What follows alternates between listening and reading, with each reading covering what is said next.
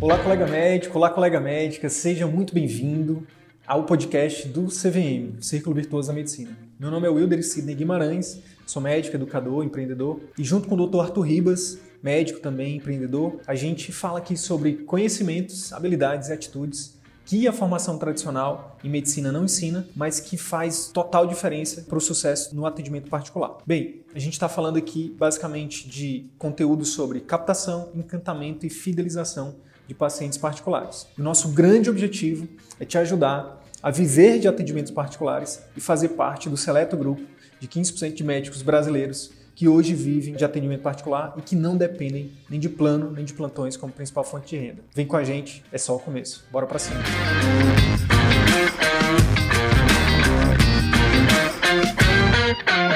Na live de hoje eu vou te falar sobre os fatores de riscos, né? Os fatores de risco para o círculo, para você. Será que você já está no círculo vicioso da medicina? Ou será que você está prestes a entrar? Ou será que você está nesse caminho? Então, a gente vai falar dos fatores de risco. A gente vai fazer aqui uma jogadinha aqui, uma analogia com a medicina, né?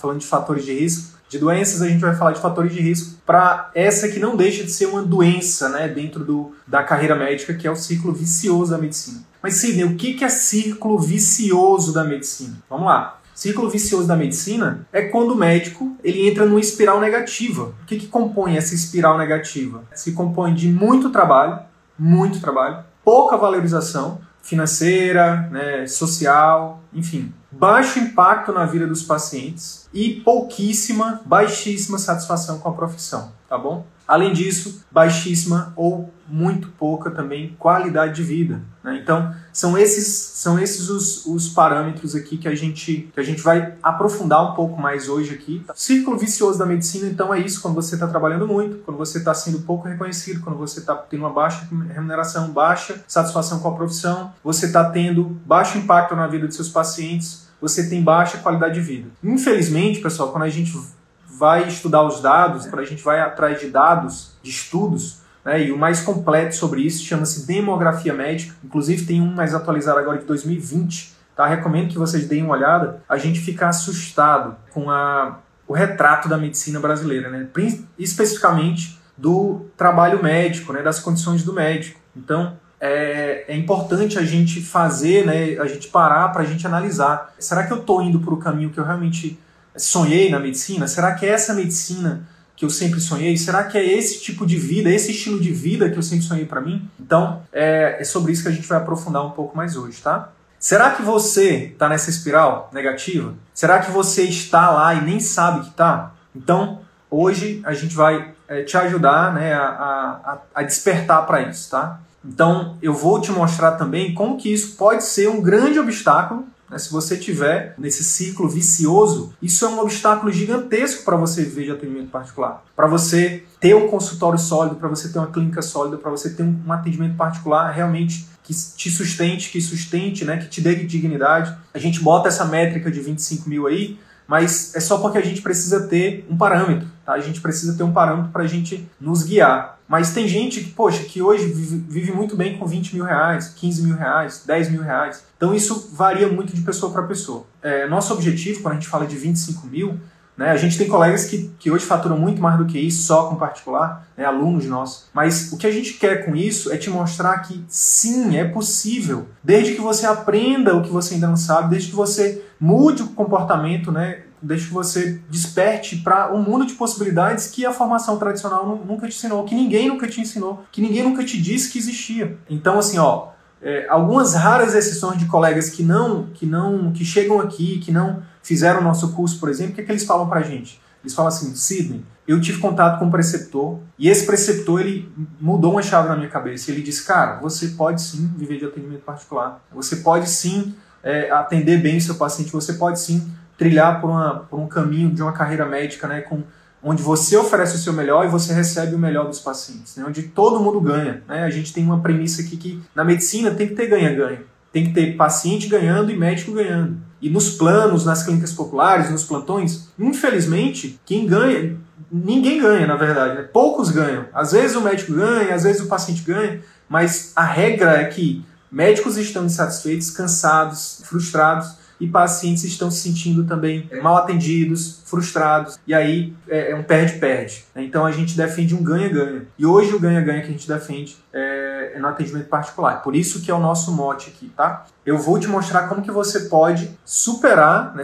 Primeira, a primeira coisa é a gente realmente ver né? Por exemplo, em relação a uma doença, quando o paciente está ali sedentário, quando ele está ali, quando ele só come besteira, alimentação ruim, quando a vida dele, né, os comportamentos dele, né, gira em torno, por exemplo, de, de hábitos ruins como cigarro, álcool, falar da vida alheia, criticar os colegas. Então, esse tipo de comportamento faz com que as pessoas adoeçam, concorda? Então, aqui é a mesma coisa: existem comportamentos, existem né, é, é, atitudes, existem é, situações ambientais, né? São série... Quando a gente fala de fator de risco, é tudo aquilo que aumenta a chance de desenvolver uma doença. Aqui, é, é eu vou falar dos fatores de risco em relação ao ciclo vicioso. Tudo que é, seja fatores ambientais, seja fatores comportamentais, enfim, que você pode estar tá fazendo que te leva para o ciclo vicioso. Então, para você sair desse ciclo vicioso, para você quebrar essa espiral negativa, a primeira coisa é saber se você, como é que você está agindo, né? Como é que estão sendo seus pensamentos, suas atitudes, seus comportamentos. Fica ligado que essa live aqui pode ser um divisor de águas para você. Imagine a seguinte situação, pessoal. Imagine a seguinte situação. Você é um renomado cirurgião. Vou pegar o exemplo da cirurgia aqui, tá? Mas pode ser clínica, pode ser pediatria, pode ser GO, qualquer, qualquer especialidade, tá? Eu vou pegar o exemplo de um cirurgião. Você é um renomado cirurgião e você é tão bom, né, do ponto de vista de currículo, de técnica e tudo mais. O que, que acontece? Você acaba, você acaba cedendo aos inúmeros convites. Por exemplo, é, hospitais, clínicas, faculdades te oferecem. E não tem nada de errado. Sabe qual é o problema? O, o problema é o seguinte: o que você talvez ainda não saiba é que a sua remuneração nesses locais ela não será tão, tão boa.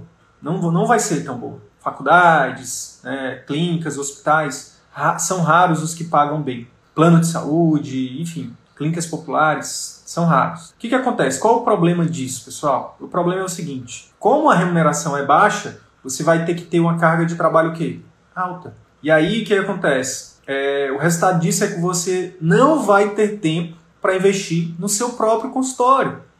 São várias histórias. São o próprio Demografia Médica, né, o estudo que eu citei para vocês, que é um dos principais estudos que mostram os dados né, da medicina brasileira, do trabalho médico, mostra o seguinte: a grande, a esmagadora maioria, o último dado que eu vi foi é, cerca de 80%, a gente até usa o número cabalístico, né, 15%, é, 85% dos médicos trabalham nessas condições. Ganham pouco, tem que trabalhar muito, e aí, entra, e aí começa o ciclo vicioso, né? Acaba tendo que é, é trabalhar em vários vínculos e acaba desgastando a sua saúde, acaba não oferecendo o melhor atendimento para os seus pacientes, né?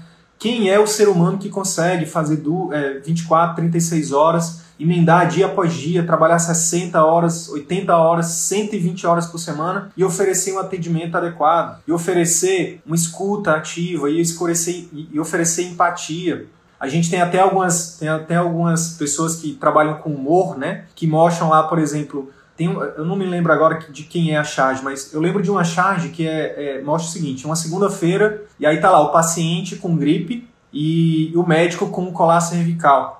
Aí o paciente, poxa, doutor, queria um atestado, não sei o quê. E o médico tá lá com colar cervical dizendo, sim, e eu?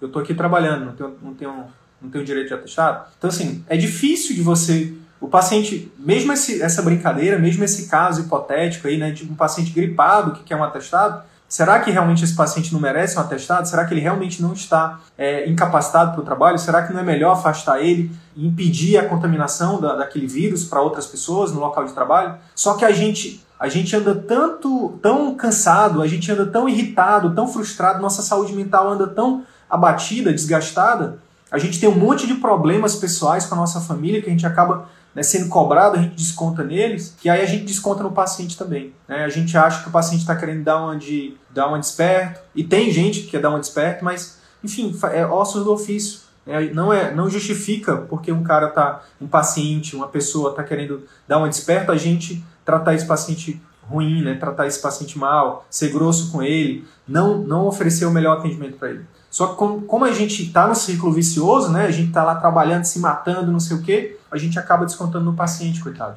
que precisa ali do nosso melhor, só que a gente não consegue dar o nosso melhor. Então, a história desse cirurgião é mais ou menos isso. Ele acaba não tendo tempo para investir no próprio consultório, às vezes até monta um consultório, mas aí o consultório fica ali atrofiado, o consultório não funciona, não decola, né? E como é que vai decolar? Um consultório é uma empresa. Não sei se vocês já ouviram um, um ditado popular que diz que o que faz o negócio crescer, né, no caso, é, acho que é um ditado em relação a, a, a bois, a, a, vacas, né? O que faz o gado engordar é o olho do dono. É o dono tá lá, sabe, de todo dia. Então qualquer negócio, não importa qual tipo de negócio, né? E, e, o consultório médico particular, a clínica médica particular é um negócio, é uma empresa. O dono precisa estar lá diariamente para melhorar, apertando parafusos, né? Para oferecer né, um, um atendimento melhor, para encantar, para fidelizar. Então, aí quando a gente está no círculo vicioso da medicina, o que acontece? A gente tem quatro, cinco vínculos, seja vínculo público, seja vínculo privado, onde a gente trabalha muito, ganha pouco, está insatisfeito, não atende bem nossos pacientes, e aí a gente muitas vezes até replica esse atendimento na nossa clínica particular. Muitas vezes a gente trata a nossa clínica particular como um bico, né, como um bico. Né? A gente não dá a devida importância. E aí, no final das contas, o que, é que acaba acontecendo? A gente acaba desistindo do consultório particular. Ah, é difícil demais ah, não funciona. Mas sabe por quê? Sua energia está sendo toda gasta e seu tempo e sua saúde está sendo gasta onde? Nos outros vínculos, sabe? Você está enriquecendo outras pessoas. E outra coisa, você está prestando um desserviço para os pacientes. Porque no final das contas, quando você atende por volume, quando você atende muitas pessoas, é humanamente impossível de oferecer um atendimento adequado. Ah, Sidney, mas tem paciente que a gente consegue atender em 5, 10 minutos. Tem. Claro que tem. Sei lá, o paciente chega no pós-operatório desse cirurgião só para tirar os pontos. E aí o cirurgião pergunta, tá tudo bem? Tá, tá funcionando isso? Tá, tá, tá, sentindo alguma coisa? O paciente, não, doutor, tô ótimo, vim só tirar os pontos. Pronto, acabou, resolveu. Fez um atendimento ali, reforçou algumas orientações, resolveu em 10 minutos. Agora, a pergunta que eu faço para vocês é: isso é regra ou isso é exceção? Atender um paciente em 5 a 10 minutos é possível? Sim. Agora, isso é, uma, isso é, é a maioria dos pacientes você vai conseguir atender 5 a 10 minutos? Não. Isso são exceções. A regra é pacientes com múltiplas queixas, pacientes com múltiplas é, comorbidades, pacientes cada vez mais exigentes, pacientes que querem falar, pacientes que querem ser ouvidos. Então, esse tipo de atendimento, quando a gente envolve o paciente, quando a gente escuta o paciente, que de fato é o atendimento que toda, toda pessoa merece, toda pessoa minimamente informada hoje exige, esse tipo de atendimento por volume não é possível em 10 minutos. Não é. Então, você acaba prestando um desserviço para os pacientes. Sabe uma outra coisa também que pode ser que não esteja no seu radar, que é muito séria, né, eu falo isso com muita sinceridade, é que quando a gente faz esse tipo de atendimento, a gente está colocando não só a vida do nosso paciente, a saúde do nosso paciente em risco, mas a gente está colocando a nossa profissão em risco, o nosso CRM, o nosso diploma em risco. Porque mesmo, mesmo que você não tenha dolo, dolo é um termo do direito que, que significa a intenção de fazer, mesmo que você não tenha a intenção de fazer o mal para o paciente, se você atende o paciente rápido, deixa passar uma coisa, esse paciente vai a óbito, bingo, você vai ser culpado. E tá cheio de advogado aí que orientam as famílias, orientam os pacientes e cada vez mais está crescendo o número de processos contra médicos, tá? Então, tem que pensar primeiramente no bem-estar do seu paciente, mas tem que pensar também em você como profissional. Tem que pensar na sua profissão. A maioria dos médicos hoje vive do seu trabalho, né? não tem outras fontes de renda. Se você perder isso, como é que vai ser? Né? Então, ter que recomeçar do zero, vai ter que passar por uma série de problemas. Então, é muito sério isso. É muito sério, pessoal. E no final das contas, você pode dizer assim: ah, sim, mas eu não tenho escolha. Eu não tenho escolha porque eu já estou há 10, 20 anos no serviço público, eu estou há 10, 20 anos nos plantões, eu estou há 10, 20 anos nas clínicas populares ou nos planos de saúde, como é que eu vou fazer? E eu tô aqui para te dizer que sim, você tem escolha. Todo dia a gente pode tomar a decisão de mudar. Todo dia a gente pode tomar a decisão de recomeçar, de reestruturar, de ressignificar, tá? E de mudar a rota, de mudar a rota, tá? Não estou falando para você fazer isso da noite pro dia, não estou falando para você ser irresponsável, não, tô falando que todo dia você tem a, poss a, a possibilidade de escolher fazer diferente. E a partir disso, a partir do momento que você decide fazer diferente, buscar ajuda, é, se informar, aprender o que você ainda não sabe, se juntar com pessoas que têm mais experiência naquilo que você quer e um passo de cada vez mudar a sua rota, tá? Quando a gente fala de mudar a rota, parece uma coisa simples, né? Tipo, ah, é, mas pô, vai demorar. Gente, não sei se vocês sabem, mas um avião, ele tem toda a rota dele planejada. Um grau para lado ou para o outro, né? Para o leste ou para o oeste. Um grau que ele muda, que, o, que, que a rota do avião muda, muda em milhares de quilômetros do destino. Tá? Muda em milhares de quilômetros do destino. Então a mesma coisa é a nossa vida. Um grau que você muda hoje, por exemplo, eu vou, a partir dessa semana, eu vou destinar uma hora, duas horas por semana para o meu consultório particular. Uma hora, duas horas por semana para o meu consultório particular. Seja para aprender, né, ver vídeos, ver os vídeos do canal do YouTube, do podcast, do Círculo Virtuoso da Medicina, ou ler um livro sobre marketing, sobre gestão, sobre comunicação, fazer um curso, me reunir com pessoas, participar de conversas com outras com pessoas que estão, que já têm ali o resultado que eu almejo, que, que têm mais experiência, né? Então, uma, duas horas por dia que você muda é o não que você vai dar para alguma outra coisa que estava tirando sua energia, seu tempo, que estava minando o seu sucesso no atendimento particular, tá bom? Então, no caso desse cirurgião, pessoal, tem mais ainda, tem mais coisa. A satisfação com a medicina tende a diminuir, tá? A saúde física e mental tende a ser desgastada, tá? Os relacionamentos pessoais com, com o marido, com esposa, né? Com filhos, né? com amigos, tende a se desgastar. A própria saúde desse cirurgião, né? Quantos cirurgiões estão aí com a saúde deteriorada, mas mesmo assim estão lá, dando plantão, dando plantão, porque precisam né, daquele dinheiro né, para manter o sustento das famílias, né, mas estão lá muitas vezes com a saúde deteriorada, né? Enfim, quantos casos existem aí de, infelizmente, né, de, de colegas médicos que vão a óbito dentro do plantão, né? Que vão a óbito dentro do hospital, estava lá trabalhando, né? Talvez você já passou por uma situação de estar tá atendendo, de estar tá trabalhando e ter que estar tá lá fazendo medicação intra, intravenosa. Eu já passei por isso na minha época que eu estava num círculo vicioso, né? É, trabalhava tanto, trabalhava tanto que chegava uma hora que ficava insustentável, eu não podia ir embora, e eu, aí eu, eu mesmo ia ser medicado, eu mesmo me medicava dentro do plantão, isso é horrível, isso é triste, enfim, é indigno, né? Para o médico ser humano, né? Para o ser humano médico. Aí sabe uma outra coisa que acaba acontecendo nessa história hipotética desse cirurgião? Como ele se sente culpado por não estar podendo, não estar presente com a família, por exemplo, aí ele acaba tentando recompensar a ausência dele com coisas materiais. Aí compra joia para a mulher, compra relógio para o esposo, compra, enche os filhos de brinquedo, de roupa, de não sei o que, compra um apartamento, compra um carrão.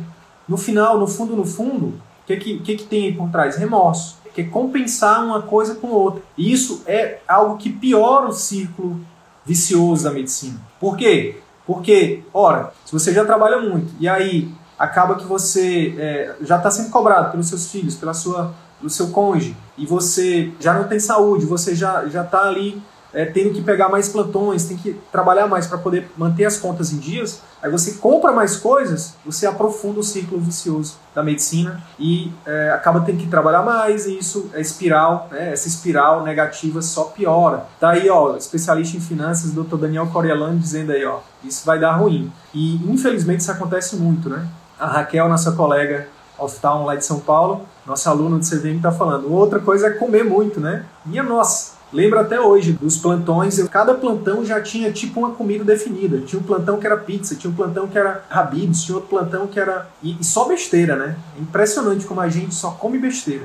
Por quê? Porque é rápido, porque é prático, né? porque é delicioso. Então a gente vai minando nossos bens mais preciosos. Nossa saúde, nossa saúde física, né? Nossa saúde mental, nossos relacionamentos, tempo com nossos familiares, tempo para a gente, tempo para a gente estudar, para oferecer o melhor para o nosso paciente. E aí isso só, só piora. Eu quero citar um exemplo aqui de um dos nossos alunos, Dr. João Paulo Melino. É, a gente tem uma entrevista com ele lá no nosso canal do YouTube também, tá?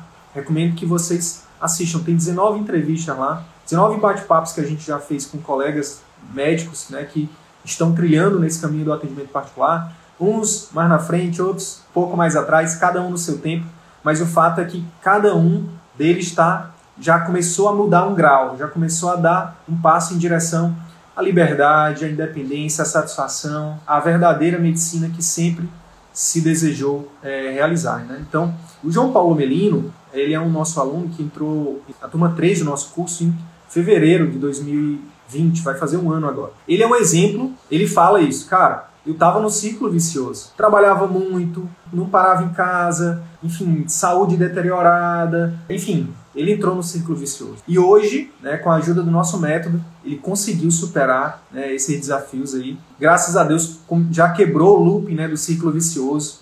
hoje vive de atendimento particular como principal fonte de renda, ainda está no momento de transição, mas já tem o particular ali como principal fonte de renda, trabalha apenas em negócios dele, saiu né, de, de outros locais onde ele estava ali se matando para enriquecer um terceiro. Não tem nada de errado com isso, né? eu acho que é, é digno, todo tipo de trabalho é digno. Né? Agora, o que a gente defende aqui é que se você está num trabalho onde você está sendo mal remunerado, onde você não é valorizado como pessoa, onde você não está aprendendo, minha nossa, você tem, você tem que, o mais rápido possível, fazer um planejamento para sair daquilo. Porque o que, que você está ganhando lá? O que, que você está ganhando? Se você não está aprendendo, se você não está sendo valorizado, reconhecido, se você está sendo mal pago, meu Deus. E outra coisa, não tem nada de errado. Não tem nada de errado você, mesmo que você tenha tudo isso, né, que você seja você tenha uma boa remuneração, que você aprenda, que você seja valorizado, não tem nada de errado você focar suas energias, seu tempo, seu dinheiro, tudo que você puder focar no seu consultório, no seu atendimento particular. Não tem nada de errado, entendeu? Assim como quando você tiver com seu consultório particular estruturado, quando você estiver vivendo de atendimento particular e você, por exemplo, quiser dar uma contribuição para o SUS, qual o problema? O SUS precisa né, de, de médicos e médicas que queiram estar lá, não pela grana, que apesar de tudo esteja lá. As faculdades públicas, principalmente, precisam de bons médicos, de bons professores. Agora, o que, é, o que acontece é que na carreira médica a gente inverte isso. A gente acaba indo para esses locais porque a gente precisa, não porque a gente quer.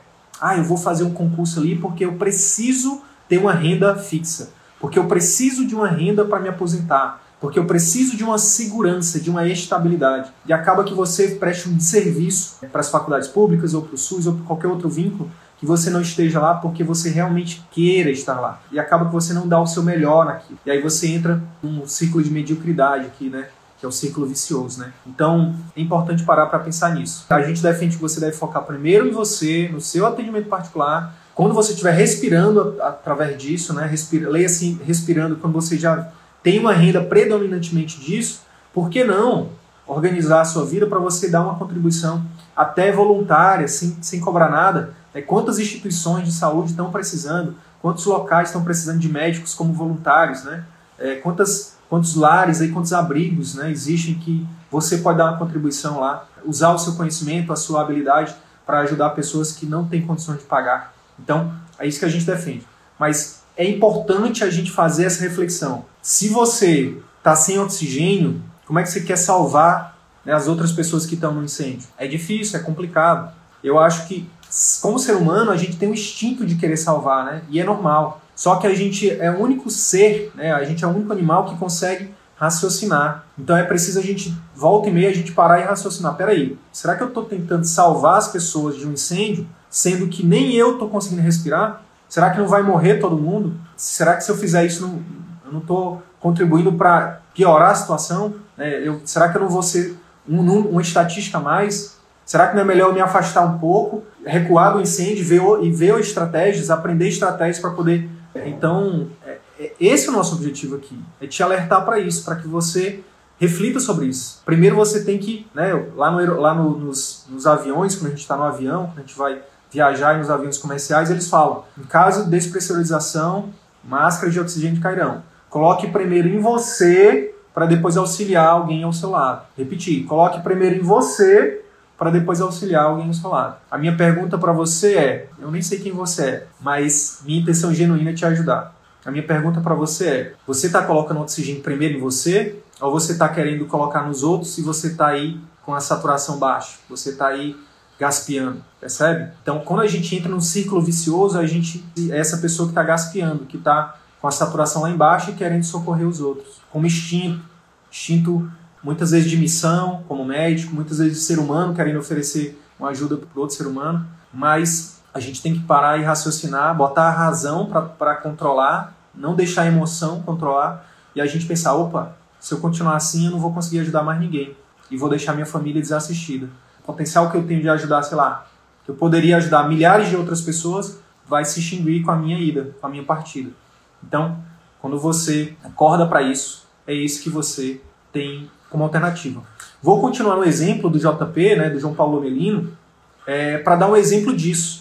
Para dar um exemplo disso. Hoje, é, uma das coisas que mais me deixa feliz é, em relação ao, ao JP, né, são várias coisas que me deixam feliz, como professor, como, como amigo, né, que a gente acaba se tornando amigo da, desses, desses colegas, é ver o, o, quanto que ele tem ajudado pessoas que ele nem conhece através do marketing digital que ele faz. Né? Ele está na cidade do Rio de Janeiro, uma cidade, apesar de ser uma cidade rica, uma cidade muito grande e que tem muita desigualdade, tem muitas pessoas que nunca vão poder, ou que talvez nunca é uma palavra forte, né? Mas vão ter pessoas que não vão ter a chance, né? Não estão no melhor momento para pagar uma consulta com ele. Mas ele está oferecendo um conteúdo de qualidade para essas pessoas, orientando essas pessoas. Então, uma dica que ele dá hoje, que ele atinge milhares de pessoas, é se ele salvar uma pessoa da cegueira, ele é oftalmologista, minha nossa, olha o poder disso. E sim, ele com esses conteúdos, né, que ele ajuda as pessoas que não podem pagar, existem outras pessoas que podem pagar né, e que vão procurar ele né, para ser atendidos, né, pagando, e tá tudo bem. E aí, de novo, eu volto pro ganha-ganha. Todo mundo ganha. Ganha o João Paulo Melino, que hoje exerce a medicina como ele sempre sonhou. Ganha o paciente que pode pagar, que tem acesso a um bom médico. E ganha o paciente que infelizmente não pode pagar, mas que não tem acesso, a, que não teria acesso a esse médico em lugar nenhum. E hoje tem acesso através das redes sociais dele, do YouTube, né, do Instagram, do Facebook. Vou dizer mais, viu, pessoal? Vou dizer mais. Eu falo aqui com médicos, eu falo para médicos. Então, eu sei que tem a patrulha aí da, da a patrulha ideológica que às vezes não entende o que a gente fala, que deturpa a nossa mensagem, tá tudo bem, cada um faz o seu. Eu tô aqui fazendo o meu. Então, falando aqui para médicos, falando para médicos, é importante a gente entender que a gente não vai conseguir ajudar todo mundo que sim, a gente, a gente como ser humano, a gente como uma pessoa boa, a gente quer ajudar todo mundo. Só que a gente tem que entender que a gente não vai. Venderam pra gente uma medicina que a gente tem que salvar todo mundo. Isso é impossível. Isso é impossível, tá? Até porque a, morte é um processo natural. Que eu cada vez mais acredito é que a gente tem que dar o nosso melhor, que a gente tem que oferecer o nosso melhor. Então, sim, vão ter pessoas que você não vai poder ajudar. E você tem que aprender a lidar com isso, seja com terapia, seja com, enfim, com a ajuda de alguém, né, com livros, seja lá com o que for, com cursos, enfim. Mas eu hoje sou, eu sou um ser humano melhor porque eu consegui me, cada vez mais eu consigo me desvencilhar disso. Eu já quis sim salvar todo mundo da minha família, eu já quis sim salvar a minha cidade lá no interior do Piauí, já quis salvar, e isso é utopia, isso é utopia. Eu lembro que teve uma época da minha vida que eu estava com essa utopia bem instalada, bem enraizada ainda, que eu não sabia dizer não, que eu não sabia dizer não, que eu não sabia raciocinar, que eu não sabia tomar decisões de forma pensada, que eu dizia sim para todo mundo. Ah, Sidney, me preste dinheiro, tá aqui, ó. Sidney, faz aqui um plantão, tá aqui, vou. Sidney, Sidney, Sidney, Sidney, Sidney. Sabe o que, que aconteceu? Eu definhei, eu só definhava. No final das contas, eu descobri que isso não estava ajudando as pessoas a dizer sim para todo mundo. Pô, se eu tô cansado, se eu não tô com condição de fazer um plantão, eu tenho que dizer não. E se o colega não entender, o problema é dele. Se ele não te respeitar, não é uma pessoa que você quer ter do seu lado. Se a tua família está te pedindo dinheiro, pedindo dinheiro e você não tem, você tem a obrigação de dizer não. Então, enfim, a gente tem que entender isso. A gente não é um super-herói, a gente é um ser humano. Quanto mais rápido, quanto mais cedo você entender isso, mais sua vida vai melhorar. É mais você vai ter paz de espírito. Então, é importante cada um de nós reflita sobre isso, tá? Então vamos lá, tô enrolando demais hoje. Agora é importante dizer para vocês o seguinte: isso que eu falei do João Paulo Amelino não acontece da noite pro dia e nem é fácil, tá? Não tô aqui para enganar ninguém, não tô aqui para ser irresponsável, não tô aqui. Meu trabalho não é vender cursos. Meu trabalho não é vender cursos. Meu trabalho é ajudar médicos a passar por uma transformação, a mudar a mentalidade, a aprender habilidades que ainda não sabem e a partir disso aplicar isso na prática médica e ajudar os pacientes né, a terem mais resultado. Então, a gente ganha, médicos ganham, pacientes ganham. Tem que ser sempre assim, tem que ser ganha-ganha, tá? Então, meu trabalho não é vender curso. Se você, quem, se você acha que você vai entrar no nosso curso e vai, e vai assistir as aulas sua vida vai mudar, não é assim. Você vai, se você quiser é, entrar no nosso curso, vai ser ótimo, vai ser bem-vindo. Você tem que entender que precisa de comprometimento. Não é só de dinheiro, não. Não é só de grana. É de tempo, é de dedicação, é de mudança de, de comportamentos, de hábitos, porque é, se você está no ciclo vicioso, você tem que fazer um grande trabalho de superação. Vamos dividir essa palavra superação em duas. Superação. Imagina o seguinte: imagina o círculo vicioso é como se você tivesse tentando empurrar uma pedra ladeira acima, montanha acima.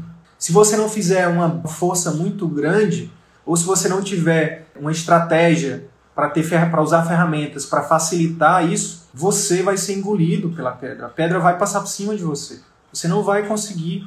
Precisa fazer uma super ação para você superar isso, tá? Que imagina, no caso desse cirurgião hipotético que eu falei, pô, ele tem cinco vínculos, ele trabalha aqui só, ele não tem tempo para se exercitar, para cuidar da saúde, o corpo enfraquece, a mente enfraquece. Ele não estuda, não, não tem, tem muito pouco tempo para estudar. Então fica, ele fica de, de uma forma geral ele fica mais frágil, ele não vai ter força para fazer uma superação. Então é importante dizer que não é fácil, que requer algumas. Eu botei aqui três, três pelo menos três coisas, tá? Que você precisa fazer para sair desse ciclo vicioso, tá? A primeira coisa é que você precisa tomar uma decisão. Sabe o tipo de decisão que você já deve ter tomado na sua vida e dizer, a partir de agora está decidido, sabe? Não tem mais volta, vou ser médico. A partir de agora está decidido, vou fazer tal especialidade. A partir de agora está decidido, vou me casar. A partir de agora está decidido, vou cuidar mais da minha saúde. A partir de agora está decidido. Esse tipo de decisão. Você precisa tomar essa decisão. Você precisa tomar a decisão o mais rápido possível. Dizer o seguinte: está decidido. A partir de agora é só uma questão de tempo para eu viver de atendimento particular partir de agora é uma questão de tempo para eu estar tá com o meu consultório funcionante. Né? A partir de agora é uma questão de tempo para eu estar tá exercendo a medicina como eu sempre sonhei. A partir de agora é uma questão de tempo para eu estar tá vivendo da renda do consultório. A partir de agora é uma é questão de tempo para eu estar ajudando é, muitas pessoas, milhares de pessoas e vivendo da medicina como eu sempre sonhei. Então, você precisa tomar essa decisão. Porque sabe o que, é que acontece? Isso acontece até com alunos nossos. Eles entram no nosso curso, e aí acham que vai acontecer um milagre. E não vai, pessoal. O curso é uma metodologia, são conhecimentos, habilidades né, que você vai ter acesso, que você precisa colocar em prática. Então, se você não tomou uma decisão, o que, que acontece? Vão vir dificuldades, vão vir desafios, vão acontecer imprevistos, vão acontecer coisas que a gente nem sabe que vai acontecer. Se você não tiver comprometimento, você vai desistir, você vai se frustrar e você vai ficar pelo meio do caminho. Agora, quando você toma uma decisão, quando você tem um comprometimento real, você vai fazer, não importa, você vai fazer, entendeu? Você vai dar um jeito e vai fazer. Então, a primeira coisa é essa, tomar uma decisão. Segunda coisa, você precisa ter um método testado e validado. Você pode querer fazer sozinho? Pode. A gente vai, eu vou já falar sobre isso. Isso pode ser um grande, enfim, é uma opção, é uma opção mas a chance de, dar, de você não conseguir é muito grande, eu vou já te falar por quê. Então, quando a gente fala do nosso método, não é só assistir as aulas gravadas do nosso curso. Nosso método ele envolve apoio, ele envolve feedback, não só nosso, mas de outros colegas que estão na mesma jornada. Apoio do grupo,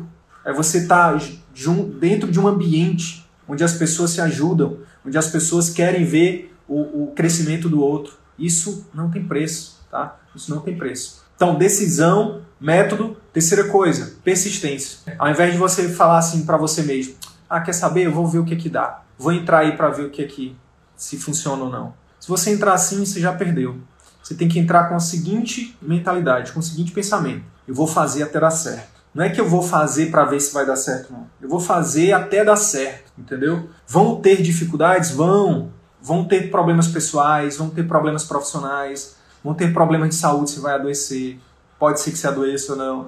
A questão é, você está comprometido, você tomou uma decisão, você tem um método, é só não desistir. O erro vai acontecer, vai errar, você vai fazer mal feito, você vai corrigir, vai melhorar. Só existe uma forma de você falhar, de você fracassar, é desistir. É impossível uma pessoa que não desiste não conseguir o que ela quer. É impossível. Simplesmente impossível. Você deve conhecer várias histórias disso. Se você quiser se inspirar em grandes histórias de grandes empreendedores que mudaram o mundo, é só você ler algumas biografias. Tem lá, é, tem filmes, documentários no Netflix, tem a história do Bill Gates, tem a história. Eu me amarro nessas biografias porque são, eu, principalmente de pessoas reais. Tem a história do Usain Bolt, tem a história do Ayrton Senna, tem a história do Walt Disney. Enfim, tem várias histórias, várias biografias que você pode se inspirar. E você vai ver que é sempre a mesma coisa. São pessoas que não desistiram, que falharam, que quebraram, que recomeçaram, que se reinventaram. Mas o que tem em comum em todas as biografias é que elas nunca desistiram. Elas nunca desistiram, tá? O próprio Walt Disney, lá no Nordeste a gente chama de Walt Disney, É, piada interna. Então, o próprio Walt Disney, se você for ver lá o documentário, vou dar um spoiler agora, tá? Se você não viu ainda, só fechar o ouvido, não ouvir. Ele, mas ele quebra algumas vezes. Tá? Ele não criou essa companhia gigantesca de primeira, não, tá? Então, assiste isso que você vai se inspirar. Então, olha só, o principal erro que você pode cometer quando você decide viver de atendimento particular, quando você decide que, que você vai viver do consultório, da sua clínica particular, é você querer ir sozinho. É você querer ir sozinho. Para para pensar comigo. Vamos lá. Se você está sozinho e você deseja, por exemplo, sair do círculo vicioso, concorda que tudo na nossa vida são hábitos. Então você já está habituado a comer, a comer mal, você já está habituado a brigar com seus familiares, com seus amigos, você está acostumado a dormir mal, você está acostumado a receber menos do que você merece, você está acostumado a atender mal os seus pacientes. Aí, de uma hora para outra, você assiste uma live do Círculo Virtuoso da Medicina, vê o Sidney falando aqui que sim é possível, vai lá no canal do YouTube, vê 19 entrevistas de colegas que estão tendo resultado, né? E pô, decide, eu quero isso para minha vida. Mas assim, quer saber? Eu vou sozinho. Eu sou o cara da parada, né? Eu sou, no caso das, das mulheres, eu sou a cara da parada eu vou fazer sozinho, eu vou fazer e vou acontecer e vai dar certo. Bora lá. E aí você se taca sozinho na jornada. É impossível de dar certo? Não. Tem um monte de gente aí, algumas pessoas são, são não é regra, é exceção, que estão tendo resultado? Tem. Pessoas próximas a mim estão tendo resultado e elas foram sozinhas. Agora, tem, tem muito mais pessoas próximas a mim que estão tendo resultado com a nossa ajuda. Muito mais fácil. Né? Por quê? Porque a gente já quebrou muita cara para chegar onde a gente chegou hoje. É para chegar no método, para dizer, olha, por exemplo, vou dar um exemplo só, secretária. Ah, será que eu contrato? Será que eu não contrato? E a gente chega para você e é categórico e diz, é o primeiro investimento que você tem que fazer. Você precisa de uma secretária, não tem alternativa. Precisa de uma secretária, por isso, por isso, por aquilo. E aí você vai lá e contrata secretária e bum, só essa dica já economiza para você alguns anos, alguns milhares de reais, entendeu? Uma dica. Quando a gente chega e diz assim, olha, tal tipo de conteúdo para você postar nas suas redes sociais é melhor, você não vai ter problema com CRM, com CFM, você vai é, conectar mais com as pessoas, faz esse tipo de conteúdo. Aí a pessoa vai lá e faz e bum, acelera os resultados dela. A gente vai lá e diz assim, ó, na hora de, de cobrar pelo, pela sua consulta, você deve fazer assim, na hora de cobrar pelo seu procedimento, você faz assado. Na hora de atender o paciente, você faz assim, assim, assado. E a pessoa vai lá e aplica e bum, e acelera os resultados, tá? Agora, o que, vai acontecer? Além da questão da técnica, uma das coisas que é muito comum é a gente se sentir perdido, principalmente quando a gente está fazendo uma transição. Quando a gente está saindo de um monte de hábito ruim para hábitos melhores, a gente fica perdido. O pessoal da endócrino que está entrando aí, ó, alunos nossos, por exemplo, o que, que mais faz as pessoas pararem a dieta? Não é exatamente saber o que não, o que pode, o que, que não pode comer, é, o que, que faz, o que, que piora, o que, que melhora, quais os remédios que, por exemplo, eu acho que uma das coisas mais importantes numa consulta ou num acompanhamento com um médico que ajuda a emagrecer, né, no caso endócrino, nutrólogo e tal, é você ter o, o remédio. Ele vai te passar um remédio melhor para você, de acordo com a sua necessidade. Então você vai, se você for sozinho, você vai na farmácia, aí o balconista, o farmacêutico vai dizer: "Não, não, melhor remédio é esse". Aí vai, sei lá, usa sibutramina para todo mundo. Só que, pô, será que sibutramina funciona para todo mundo? Eu acho que não. Uma outra coisa é que o acompanhamento vai mostrar que é, você não vai estar sozinho. Então você ter ali um médico, né, um endocrinologista, um nutrólogo, que te ajuda, que tira suas dúvidas, pô, isso é fundamental. Agora, se você está sozinho, você tem dúvida, meu Deus, e agora? O remédio é para tomar antes ou depois da comida? Essa comida aqui, ela, ela piora ou melhora? Né? Fazer tal tipo de coisa, piora ou melhora? E aí você não tem para quem perguntar. Você fica perdido. E aí sabe o que acontece? Desiste, desacredita, acha que o remédio não funciona, acha que o médico não é bom, acha que, enfim, aí desiste. E aí o que, que faz? Aí volta pro círculo vicioso. Aí arrocha na comida de novo, refrigerante, hambúrguer, nananã, e aí, enfim. E aí é por isso que existe um efeito sanfona tão, tão famoso aí, né? Aqui é a mesma coisa. O médico que quiser ir sozinho, a chance dele desistir é muito grande. Ele vai se sentir perdido, ele vai priorizar as coisas erradas. Imagina o tamanho do rombo que é financeiro para o médico que decide começar fazendo investimento em estrutura da clínica. Quer saber? Decidir. Vou viver de atendimento particular. Agora, vou sair daqui, vou fazer uma cotação de uma sala no prédio comercial da cidade, no melhor prédio. E vou ver logo um andar inteiro.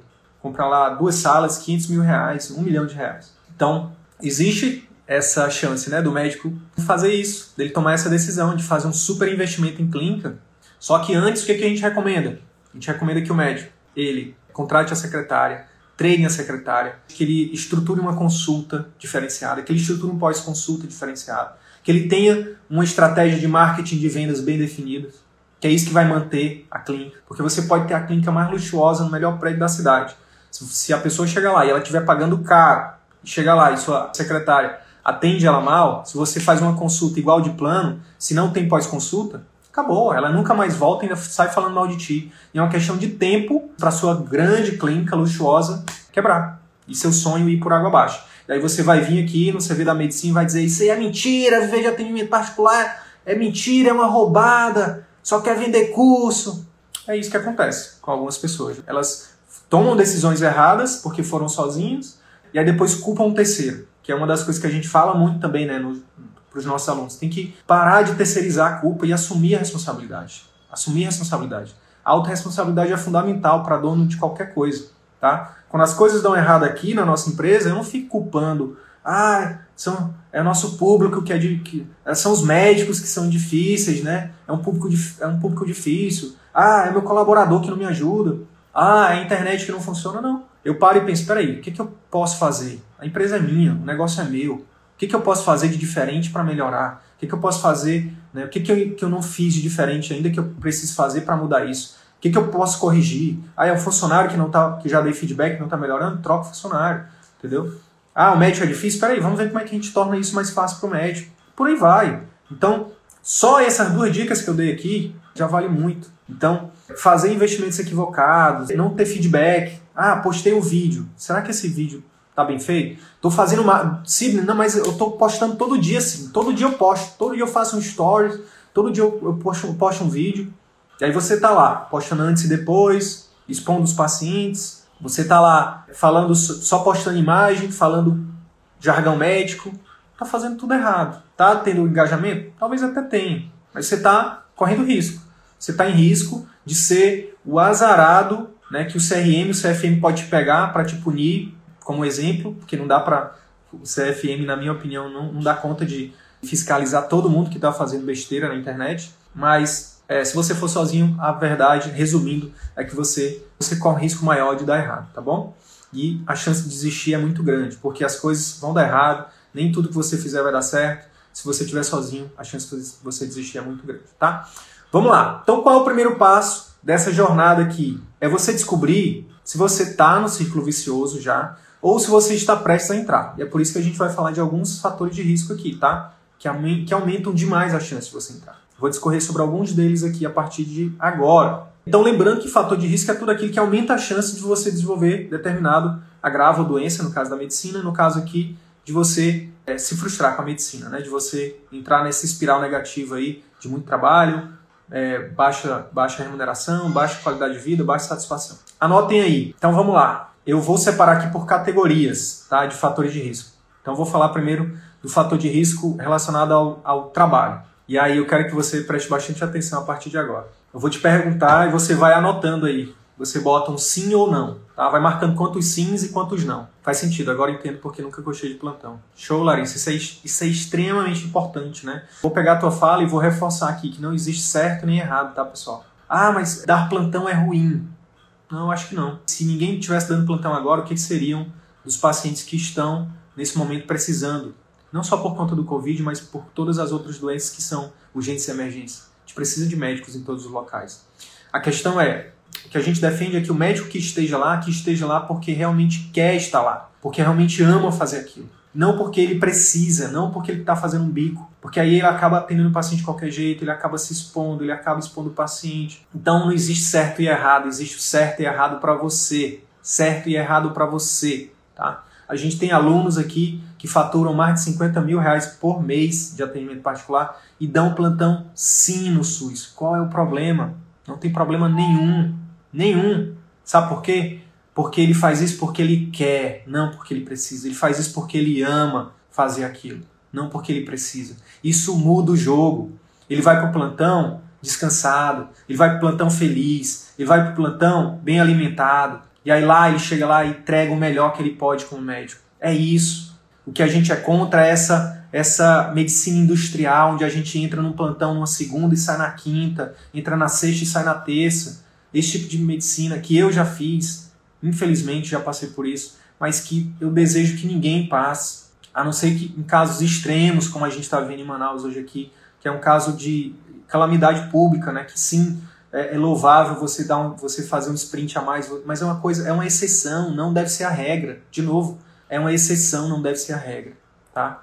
Então, eu acho que a gente tem que fazer esse exercício. Cara, o que, que faz sentido para mim? É estar tá na emergência, é estar tá na UTI? Poxa, deixa eu pedir licença aqui para falar de UTIs também. Eu passei por um momento muito doloroso agora, perdi meu melhor amigo semana passada. E é triste a gente, infelizmente, né, não ter a quantidade de recursos humanos competentes para estar tá em UTIs hoje. Tem muita gente que faz UTI que não queria estar tá lá, que não gosta de estar tá lá, que faz um atendimento que muitas vezes, de novo, coloca em risco a vida do paciente, coloca em risco o seu CRM. Então, principalmente quando a gente está na. se coloque na posição de familiares, né, de você ter o seu familiar, né, seu pai, sua mãe, seu irmão, seu filho, no UTI e tá lá um médico sem experiência, sem formação. Tem alguns lugares, pessoal, que não dá para estar tá médico sem experiência, não dá. Quer que eu diga alguns? UTI, emergência e atenção primária, atenção básica. Ah, mas atenção básica é fácil, não é não. Você que está na atenção básica e faz de qualquer jeito, que usa como bico, você está, infelizmente, você está deixando passar muita coisa, muita gente está morrendo porque você não, não consegue fazer um atendimento como deveria ser. São locais onde uma decisão muda a vida do paciente. Tá? Eu não estou falando de você, por exemplo, estar tá num ambulatório, né? por exemplo, médico recém-formado faz um ambulatório ali, onde você não está. É óbvio que toda consulta envolve um risco, né? mas eu acho que tem alguns lugares que não dá para estar um médico que não tem uma boa formação, sabe? Então, muitas vezes os colegas vão para UTI porque, porque ninguém quer, ou porque, enfim. Então, eu acho que a gente precisa realmente descobrir o que, que a gente ama, o que, que a gente quer, e aí sim partir com força para cima daquilo. Então, um médico bem treinado, que tem residência, ou não, mas que estuda todo dia para aquilo, que faz aquilo né, todo dia e que é, realmente está qualificado, né, tem competência, é, ele faz a diferença né, entre a vida e a morte de um paciente. Então, isso é fundamental. E muitas vezes a gente está nesses locais porque a gente precisa de dinheiro, porque a gente né, cai na, no conto do vigário, não, porque o médico tem que né, ganhar muito, tem que. Será mesmo? Eu acho que não. Nosso maior bem é nossa saúde. A gente tem que ganhar bem ao ponto da gente estar tá confortável, da gente ter dignidade, da nossa família estar tá confortável, ter dignidade. Quando a gente faz isso, a gente consegue dizer não para lugares que a gente não precisa ir. A gente consegue não se expor e não expor pacientes, sabe? Eu acho que isso é, um, é, um, é uma reflexão muito grande que eu quero trazer para vocês aqui. Como não como médico, mas como paciente, como familiar para que, que a gente sonhe com um dia onde a gente chegue numa atenção primária, num ambulatório, né, em qualquer lugar e tenha um médico lá competente, feliz e que vai dar o seu melhor. Eu acho que é isso. Competente porque ele estuda todo dia, porque ele quer dar o melhor, feliz porque ele quer estar ali, não porque ele precisa, né? E aí ele acaba fazendo o melhor pelo seu paciente e aí todo mundo ganha, tá bom? E vamos lá. Perguntas. Você trabalha mais de 60 horas por semana? Se você trabalha mais de 60 horas por semana como médico, esse é um fator de risco para você entrar no círculo vicioso. Você reclama rotineiramente do seu trabalho? É um segundo quesito para você entrar aí, para você, é que aumenta a chance de você entrar. Você acha que sua remuneração por hora trabalhada é menos do que, do que você merece? Você reclama rotineiramente disso? Mais um fator de risco. Você tem recebido reclamações de forma rotineira, frequente, né, de pacientes sobre mau atendimento? Isso também é um sinal de fumaça e é um fator de risco para você entrar no círculo vicioso da medicina, tá? Sobre trabalho é isso. Qualidade de vida. Você dorme frequentemente fora de casa? Isso é um sinal de fumaça também. Você dorme pouco, rotineiramente? Você tem dormido mal? Isso é uma outra coisa. Você consegue realizar atividade física de forma regular, pelo menos três vezes por semana, como preconiza lá a American Heart Association, meia hora, três vezes por semana? Não precisa responder, tá, pessoal? É só para refletir. Mas se quiser responder também, fica à vontade. Você consegue realizar atividade física de forma regular? Você consegue realizar pelo menos duas refeições todos os dias com a sua família? Duas refeições principais? Você tem conseguido destinar tempo de qualidade para o seu cônjuge, para os seus filhos? Você consegue ler ou aprender outras habilidades fora da medicina? Ou você só tem lido livros médicos? Isso foi sobre qualidade de vida. Sobre renda. Sobre renda. Você hoje ganha menos de 100 reais por hora trabalhada? Se você ganha menos de 100 reais por hora trabalhada, você ganha menos do que os mecânicos da Ford. A última vez que eu levei meu carro lá, quando eu tive um Ford, né, antes da Ford ir embora do país, eu me assustei lá porque o mecânico estava com a hora mais valorizada do que a minha. E ele merece. Todo mundo merece ganhar bem. Inclusive eu, como médico. Inclusive você. Então a gente, o problema é que a gente fica se nivelando por baixo. Ah, mas o médico não pode ganhar tanto porque o salário mínimo é mil reais. E se ao invés disso a gente invertesse a lógica? O salário mínimo é que está errado. Todo mundo deveria ganhar igual ao médico. Porque todo trabalho é nobre. Só que a gente fica se nivelando por baixo. Tá? Então, hoje, você não consegue ter alguma outra fonte de renda além do seu trabalho como médico? Se sim, você pode, isso é um fator de risco é, gravíssimo aí para você desenvolver o círculo vicioso. Você hoje não possui reserva de emergência, aplicação financeira para aposentadoria ou alguma reserva de oportunidade? O que é reserva de emergência? Reserva de emergência é o seguinte: se hoje você adoecer né, e você não tiver, imagine que você não, não esse caso não vale para quem tem emprego público, né, que tem ali a segurança né, do auxílio doença do, emprego público. Imagine que você só trabalha como autônomo, você não tem vínculo público. Se você adoecer hoje ficar e precisar, sei lá, ficar 3, 4, 5 meses afastado, como é que vai ficar a sua família?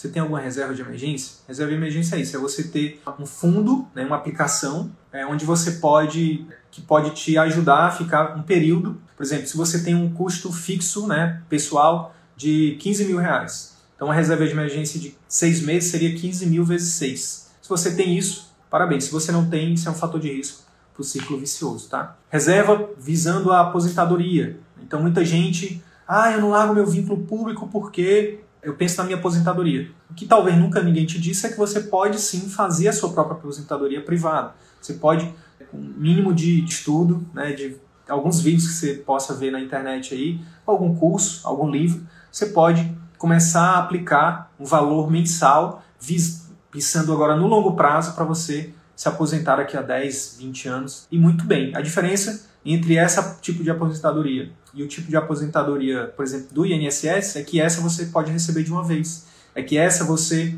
os juros é muito maior se você aprender um pouquinho sobre juros compostos, né? Então, se você não tem reserva de... E reserva de oportunidade, sabe o que é? Reserva de oportunidade é você ter um fundo né, separado da aposentadoria, separado da reserva de emergência, para você, de repente, aparece uma oportunidade. Sei lá, estou no Instagram e quero, quero viver de atendimento particular, aparece um, um convite né, para você fazer um curso pago do CVM. Dia 1 de fevereiro vai aparecer esse convite para vocês que estão acompanhando nossas lives. A gente vai abrir inscrições do nosso curso pago dia 1 de fevereiro. Aparece as inscrições. E aí você, opa, agora eu vou viver de atendimento particular, vou entrar no CVM. Aí quando você entra lá, vê que você não tem a grana. Provavelmente você, ou você se endivida, ou você não vai entrar. Você vai abrir mão de uma oportunidade que podia mudar a sua vida porque você não tem o valor para aproveitar essa oportunidade. Isso vale, por exemplo, também para você alugar um espaço. Tem uma aluna nossa que ela alugou um espaço. Ela não tinha intenção de montar o consultório ainda, mas apareceu a oportunidade, ela tinha uma reserva de oportunidade, foi lá e conseguiu dar início ao consultório dela particular e tá muito bem, obrigado, graças a Deus. E ao CVM. então, é isso, reserva de oportunidade. Se você não tem nada disso, cuidado. Pem, acende a luz vermelhinha aí que você pode estar tá né, é um fator de risco muito grave aí para você, que você esteja no círculo vicioso da medicina, tá? Satisfação com a profissão. O quão frequente você tem deitado a cabeça no seu travesseiro e sentido a sensação ruim de que não tem feito o melhor pelos seus pacientes. Eu já passei por isso. Eu já passei por isso. Infelizmente, várias vezes. Quando eu dava plantão, principalmente no público, né? Não tinha medicamento, não tinha isso, não tinha aquilo. Enfim. Se isso tem sido acontecido com você frequente, se, cuidado, fator de risco, círculo vicioso. O quão difícil tem sido acordar pela manhã para ir trabalhar? É uma das coisas que os nossos alunos falam, né? Cara, antes eu acordava desanimado para ir atender, para ir para o consultório, para ir, ir trabalhar. E hoje eu acordo extremamente animado. Por quê? Porque é ganha-ganha, parceiro. É ganha-ganha. Eu vou atender meu paciente da melhor forma possível, eu vou poder ouvir ele, vou poder né, oferecer o meu melhor para ele, né, em uma consulta mais duradoura no meu consultório, do meu jeito, com a minha secretária, né, com os meus pops ali estruturados, bonitinho, né, no meu cantinho, ele vai pagar sorrindo por isso, um valor justo, e todo mundo ganha, né, todo mundo ganha. Então, é óbvio que eu vou feliz agora. Então, se tem sido difícil acordar de manhã para trabalhar, tem cuidado. círculo vicioso da medicina pode estar já instalado ou se instalando. Faz tempo que seu trabalho não é reconhecido pelos seus pacientes ou pelos seus gestores? Pem, pem, pem, pem. Esse é um dos principais fatores, tá? Foi uma das coisas que me fez acordar, uma das coisas que me fez despertar do círculo vicioso foi isso. Certa vez eu estava num plantão de intermináveis, sei lá, mil horas, 46 horas, sei lá. É impressionante como até hoje eu lembro da sensação de desgaste. Eu andava movido a café, a energéticos e a anti-inflamatórios, analgésicos. E eu lembro que eu tinha que, é, sei lá, a cada duas horas ir no banheiro jogar água no meu rosto para poder acordar, ou então tomar banho nos meus intervalos do conforto e retornava para aquele atendimento industrial, né? aquele atendimento, diga, isso aqui, isso aqui, isso aqui. E numa dessas, é, chegou uma, uma mãe lá com uma criança e eu chamei a atenção da mãe. Por que, que a senhora não trouxe a criança antes? A criança está com diarreia aí, está desidratada, está grave, não sei o quê. E aí essa mãe me deu uma esculhambada que eu nunca esqueci. E nunca vou esquecer. Ela me deu uma esculhambada com muita razão, com muita autoridade. Ela virou para mim e disse: Quem você pensa que é para dizer o que, que, que eu devo fazer ou não devo? Você sabe da minha vida, você sabe das dificuldades que eu tenho, você sabe quantos outros filhos eu tenho, nananana me deu uma esculhambada que eu nunca vou esquecer. E aquilo ali fez essa luzinha vermelha, amarela, sei lá, ligar e dizer: Meu Deus, o que, é que eu estou fazendo da minha vida? O que, é que eu estou fazendo com a minha profissão? Onde foi que eu me perdi? Onde foi que eu errei? Onde foi que eu. Qual foi o, o caminho que eu peguei errado, né? Isso foi uma das coisas que me fez repensar a minha vida. E graças a Deus eu saí desse local de trabalho. Uma das coisas que, melhor que eu já fiz na minha vida foi ter saído desse local e hoje estou aqui contando a história e ajudo outros médicos a atender melhor esse tipo de paciente né, do Brasil inteiro. E isso para mim é o que, que alimenta a minha alma. Então, isso que eu coloquei para vocês aqui. A pergunta para você é: se você se identificou com metade ou mais desses itens, eu sinto te informar. Nesse caso, você já, se tem mais, mais do que 50%, você já deve estar aí no círculo vicioso. E se tiver a maioria, quanto maior o número de respostas positivas, maior a chance de você já estar no círculo vicioso tá, da medicina. Eu sinto muito, mas por outro lado, eu tenho uma boa notícia para te falar. Não, nem tudo está perdido, né? Então, a boa notícia é: a gente pode te ajudar. A gente pode te ajudar a sair desse círculo vicioso, tá? Independente do seu momento. Ah, Sidney, não tenho clínica, não tem problema. Ah, Sidney, eu ainda sou generalista, nem tenho especialidade ainda, não tem problema. Sidney, sou recém-formada, acabei de sair da residência, não tem problema. Sidney, já estou há 20 anos, Será que eu vou aprender? Não tem problema. né, tudo isso, a gente, é, independente da especialidade, independente do seu momento, a gente tem ajudado colegas né, a sair do círculo vicioso em todos os momentos, né, em todos os momentos, em todas as ocasiões. Sidney, trabalho com exame também. Sidney, estou em, em grande cidade, a gente ajuda. Estou em pequenas cidades, a gente ajuda. Tá? Então, é, a gente, nosso método é testado e validado. A gente pode te ajudar. Tá? Além do conhecimento técnico, uma das, um dos grandes diferenciais do nosso método é realmente o nosso relacionamento. Tá? A gente está junto com você, a gente te apoia durante todo esse processo. Tá? Você não fica sozinho, você não fica perdido. A gente te apoia, a gente te direciona, a gente tira dúvida. Tá? E a dica prática dessa live de hoje é o seguinte: você não precisa, você não precisa tirar um real do seu bolso para começar a fazer isso. Tá? A primeira coisa que você precisa fazer é aquilo que eu falei anteriormente: decidir toma a decisão, toma essa decisão de verdade, fala para o seu coração, fala para sua mente, fala em voz alta, né? E é, escreve isso em algum lugar. Escreve em algum lugar que você possa ver, né? Escreve isso em algum lugar que você possa ver, né? Toma essa decisão. Vou viver de atendimento particular. Eu vou realizar, eu vou é, é, é, é exercer a medicina como eu sempre sonhei. Eu vou oferecer o meu melhor para os meus pacientes. Eu vou é, trabalhar para ser para ser reconhecida, para ser valorizada. Eu vou, eu, eu vou trabalhar para merecer ter uma renda justa. Eu vou trabalhar para fazer a diferença na vida, não só dos meus pacientes, mas de milhares de outras pessoas, inclusive aquelas que talvez nunca se tornem meus pacientes. Então, quando você toma essa decisão, essa é a primeira coisa, tá? Que isso aí a gente não pode fazer por você. A gente está aqui para oferecer para te dizer, olha, existe essa possibilidade, né? para te convidar a vir com a gente, a crescer com a gente, a evoluir com a gente. Você não é obrigado a aceitar. Um grande abraço, fiquem com Deus, estamos juntos, é só o começo. Tchau, tchau. Então é isso. Se esse conteúdo gerou algum valor para sua carreira médica, eu quero te fazer dois pedidos. Primeiro, compartilhe esse episódio com seus colegas médicos, porque eles podem se beneficiar desse conteúdo. Utilize os seus grupos de Telegram, WhatsApp ou mesmo as suas redes sociais. Segundo pedido, visite as redes sociais do CVM. Procure Círculo Virtuoso da Medicina no YouTube, no Facebook e arroba CV da Medicina no Instagram. Te vejo por lá. E até o próximo episódio. Valeu!